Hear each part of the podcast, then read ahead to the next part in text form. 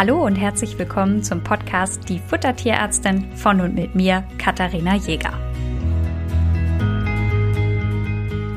In der heutigen Folge geht es nochmal um das Thema Rohfleischfütterung. Dazu habe ich euch in der letzten Folge ja schon sehr viele Eckdaten an die Hand gegeben. Und damit das jetzt nochmal ein bisschen greifbarer und praktischer wird, habe ich euch ein Fallbeispiel mitgebracht. Und zwar ist es Nemo, ein kleiner Münsterländer, der ist zwei Jahre alt und wiegt 17,5 Kilo, ist idealgewichtig. Und die Besitzerin hatte bisher Nassfutter gefüttert und wollte nun gerne umstellen, weil es sie gestört hat, dass sie bei dem Nassfutter nicht immer genau wusste, wusste, was da eigentlich drin ist. Und das hatte ich euch ja letztes Mal auch als Vorteil erklärt, dass wenn ihr Rohfleisch füttert, ihr ganz genau selektieren könnt, was am Ende im Napf landen soll.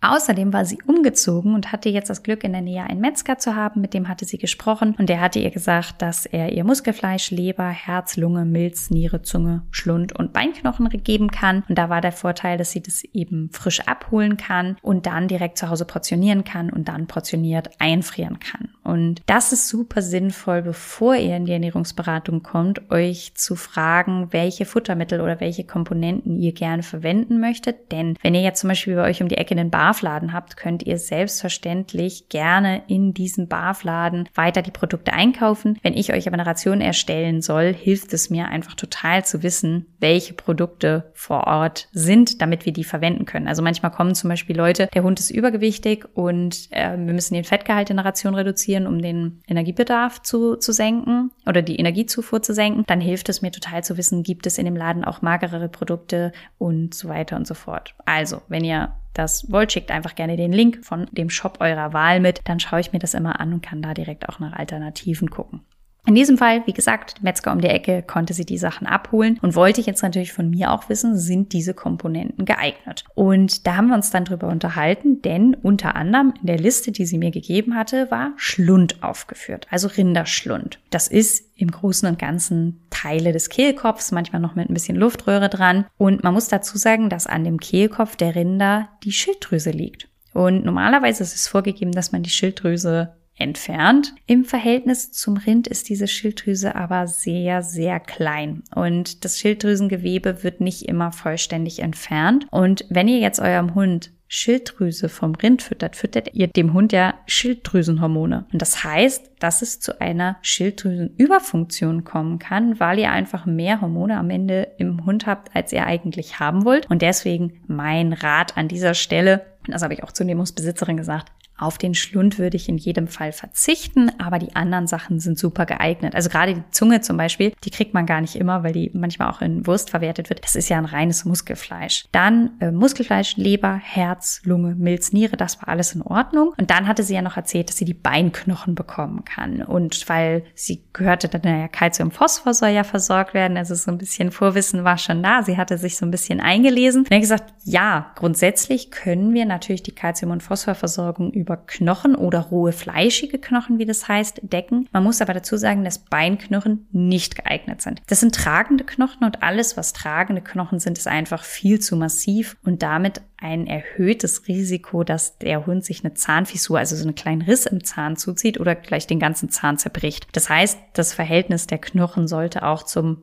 Hund passen und tragende Beinknochen passen eigentlich zu keinem Hund. Das heißt, die sind immer zu massiv. Da sollte man eher zum Beispiel auf Rippen zurückgreifen oder auch, wenn man jetzt nicht beim Rind bleibt, im Hühnerfleisch oder im Putenfle äh, Puten, Putenhälse heißen die. Genau, das Wort habe ich gesucht. Das heißt, ihr könnt da auch Putenhälse verwenden oder Hühnerhälse. Die Besitzerin, ich hatte dann hier eben aufgeklärt, dass das Knochenfüttern immer mit einem gewissen Risiko verbunden ist und es auch nicht jeder Hund verträgt. Also da, wenn man Knochen füttert, wird einfach der kurz sehr, sehr hart mitunter. Manche haben dann sogar Verstopfungen und es können natürlich größere Teile abgeschluckt werden. Das ist immer ein Risiko. Und das war dann der Grund, warum die Besitzerin sich gegen Knochen entschieden hat. Und dann muss natürlich eine Alternative her. Das heißt, wenn man keine Knochen füttert, dann sollte man eine alternative Kalziumquelle in die Ration integrieren. Und wir haben uns hier einfach auf Eierschale geeignet, die sehr gut geeignet ist. Ich habe übrigens letztens die Frage bekommen, ob man die auch selber herstellen könnte. Ja, ihr könnt Eierschalenpulver für die Barfrationen auch selber herstellen. Ihr könnt es im Ofen die Eierschalen trocknen, dass die einfach, ähm, ja, kein Thema mal wieder. Und dann könnt ihr die mörsern und dann könnt ihr das natürlich hernehmen. Das ist gar kein Problem, wenn ihr viele Eier esst selber. Dann muss man natürlich noch so ein paar Komponenten abfragen. Hier war es so, dass die Besitzerin keinen Fisch wollte. Ich glaube, der Hund, das weiß ich jetzt gar nicht mehr. Ich glaube, der hat es nicht gefressen oder es war nicht zu bekommen. Dann war es natürlich eine Frage, die wichtig war.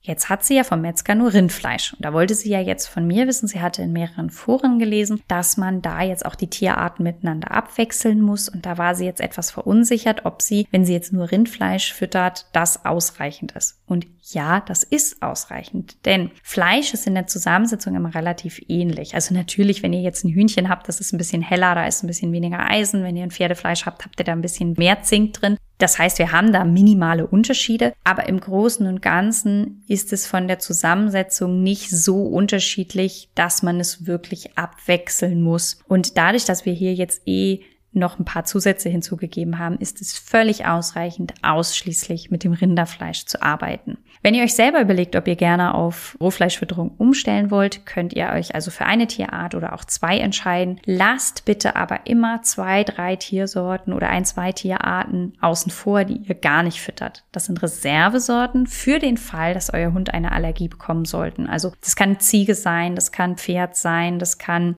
was auch immer sein. Das heißt, versucht bitte nicht unendlich viele verschiedene exotische Tierarten miteinander zu sortieren. Also wenn ihr jetzt in, mit einem Welpen startet und da ist schon Zebrafleisch im Plan enthalten, das habe ich mir jetzt nicht ausgedacht, das ist mir tatsächlich schon passiert, dass ich einen Welpenplan hatte und da war schon Zebra mit drin und äh, Straußenfleisch und was auch alles, dann habt ihr später keine Optionen mehr. Denn wenn ihr eine Allergie habt, dazu kommen wir auch bald, müsst ihr etwas füttern, was ihr vorher noch nie gefüttert habt. Und wenn ihr natürlich jetzt hier ein Sammelsurium von Fleischquellen in eure Barfpläne reinhaut, dann wird es einfach schwierig. Und in diesem Fall habe ich jetzt gesagt, dass das völlig in Ordnung ist, ausschließlich das Rinderfleisch zu verwenden. Das heißt, das war schon mal der erste große Punkt, den wir abgeklärt haben. Dann habe ich gesagt, keine Knochen hatten wir geklärt, kein Fisch, ja.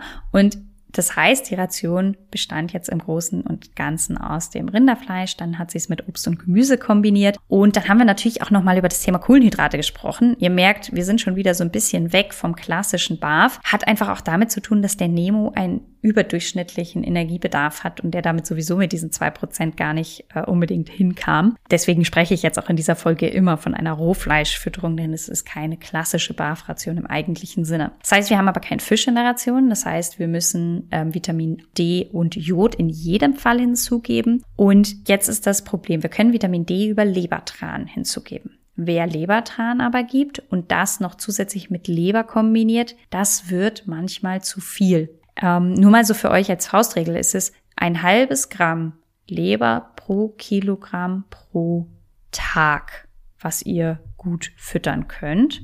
In Nemos Fall waren das jetzt knapp neun Gramm. Das heißt, sie hätte jetzt eine Leber kaufen müssen bei dem Metzger und die dann in neun Gramm große Teilchen verteilen können und die dann in die einzelnen Portionen machen. Es ist aber auch in Ordnung, die Leber nur einmal die Woche zu geben. Vitamin A wird ja auch äh, gespeichert. Das heißt, ihr könnt es einfach nur einmal die Woche geben. Wäre auch völlig in Ordnung. Dann hätte man einfach die Wochenmenge ähm, und dann hätte sie, also sie wollte ja immer für vier Wochen das Futter vorbereiten, dann hätte sie einfach nur in vier Päckchen Leber mit reingemacht. Wenn man aber Lebertran gibt, der Vitamin A und Vitamin D mitbringt, dann kann man auch vollständig auf die Leber verzichten. Ja, da gibt es jetzt kein richtig oder falsch.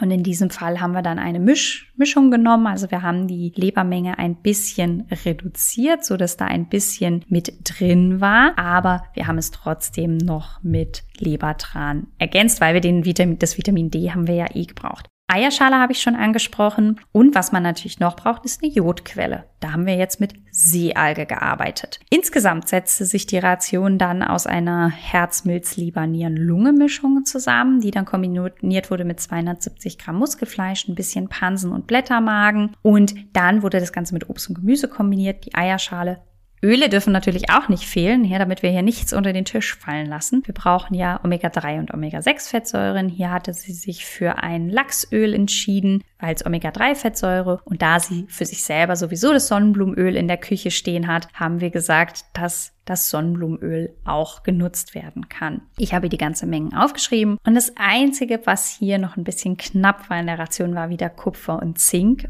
Und Kupfer und Zink ja, da bin ich dann vielleicht auch ein bisschen übergenau, das, das mag sein, aber wenn jemand in eine tierärztliche Ernährungsberatung kommt, ist es mir eben wichtig, dass die Ration auch zu 100 Prozent richtig ist. Und deswegen haben wir hier noch eine Kupfer-Zink-Tablette dazu genommen. Da hätte man aber auch einen Pulver mit Kupfer und Zink nehmen können. Da gibt es jetzt kein richtig oder falsch.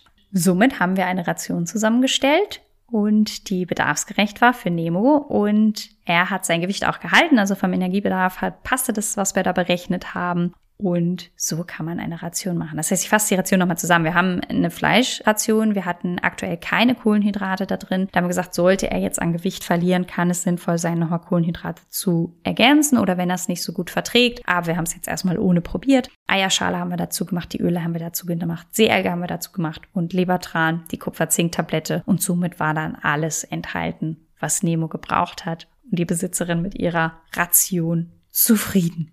Die Ration packe ich euch als Beispiel in die Show Notes nochmal mit den Zahlen zum Nachlesen, die habe ich jetzt nicht alle aufgezählt, aber da könnt ihr das nochmal nachschauen. Wer noch mehr Informationen haben möchte, kann auch bei Instagram gerne vorbeischauen, die unterstrich Futtertierärztin. Und zu guter Letzt, wenn ihr diesen Podcast mögt, und ich gehe jetzt einfach mal davon aus, weil ihr diese Folge bis zu Ende gehört habt, erstmal danke dafür. Ich finde das immer noch ganz spannend, wenn ich weiß, dass andere Leute diesen Podcast hören. Darüber freue ich mich wahnsinnig immer, wenn ich Feedbacks bekomme. Und wenn ihr mich da bisschen unterstützen wollt, freue ich mich, wenn ihr beim Podcatcher eurer Wahl, also sei es Apple, sei es Spotify, wo auch immer ihr gerade hört, eine kleine Bewertung da lasst. Das würde mir sehr, sehr helfen für die Sichtbarkeit. Vielen Dank für euch und ich sage bis dahin.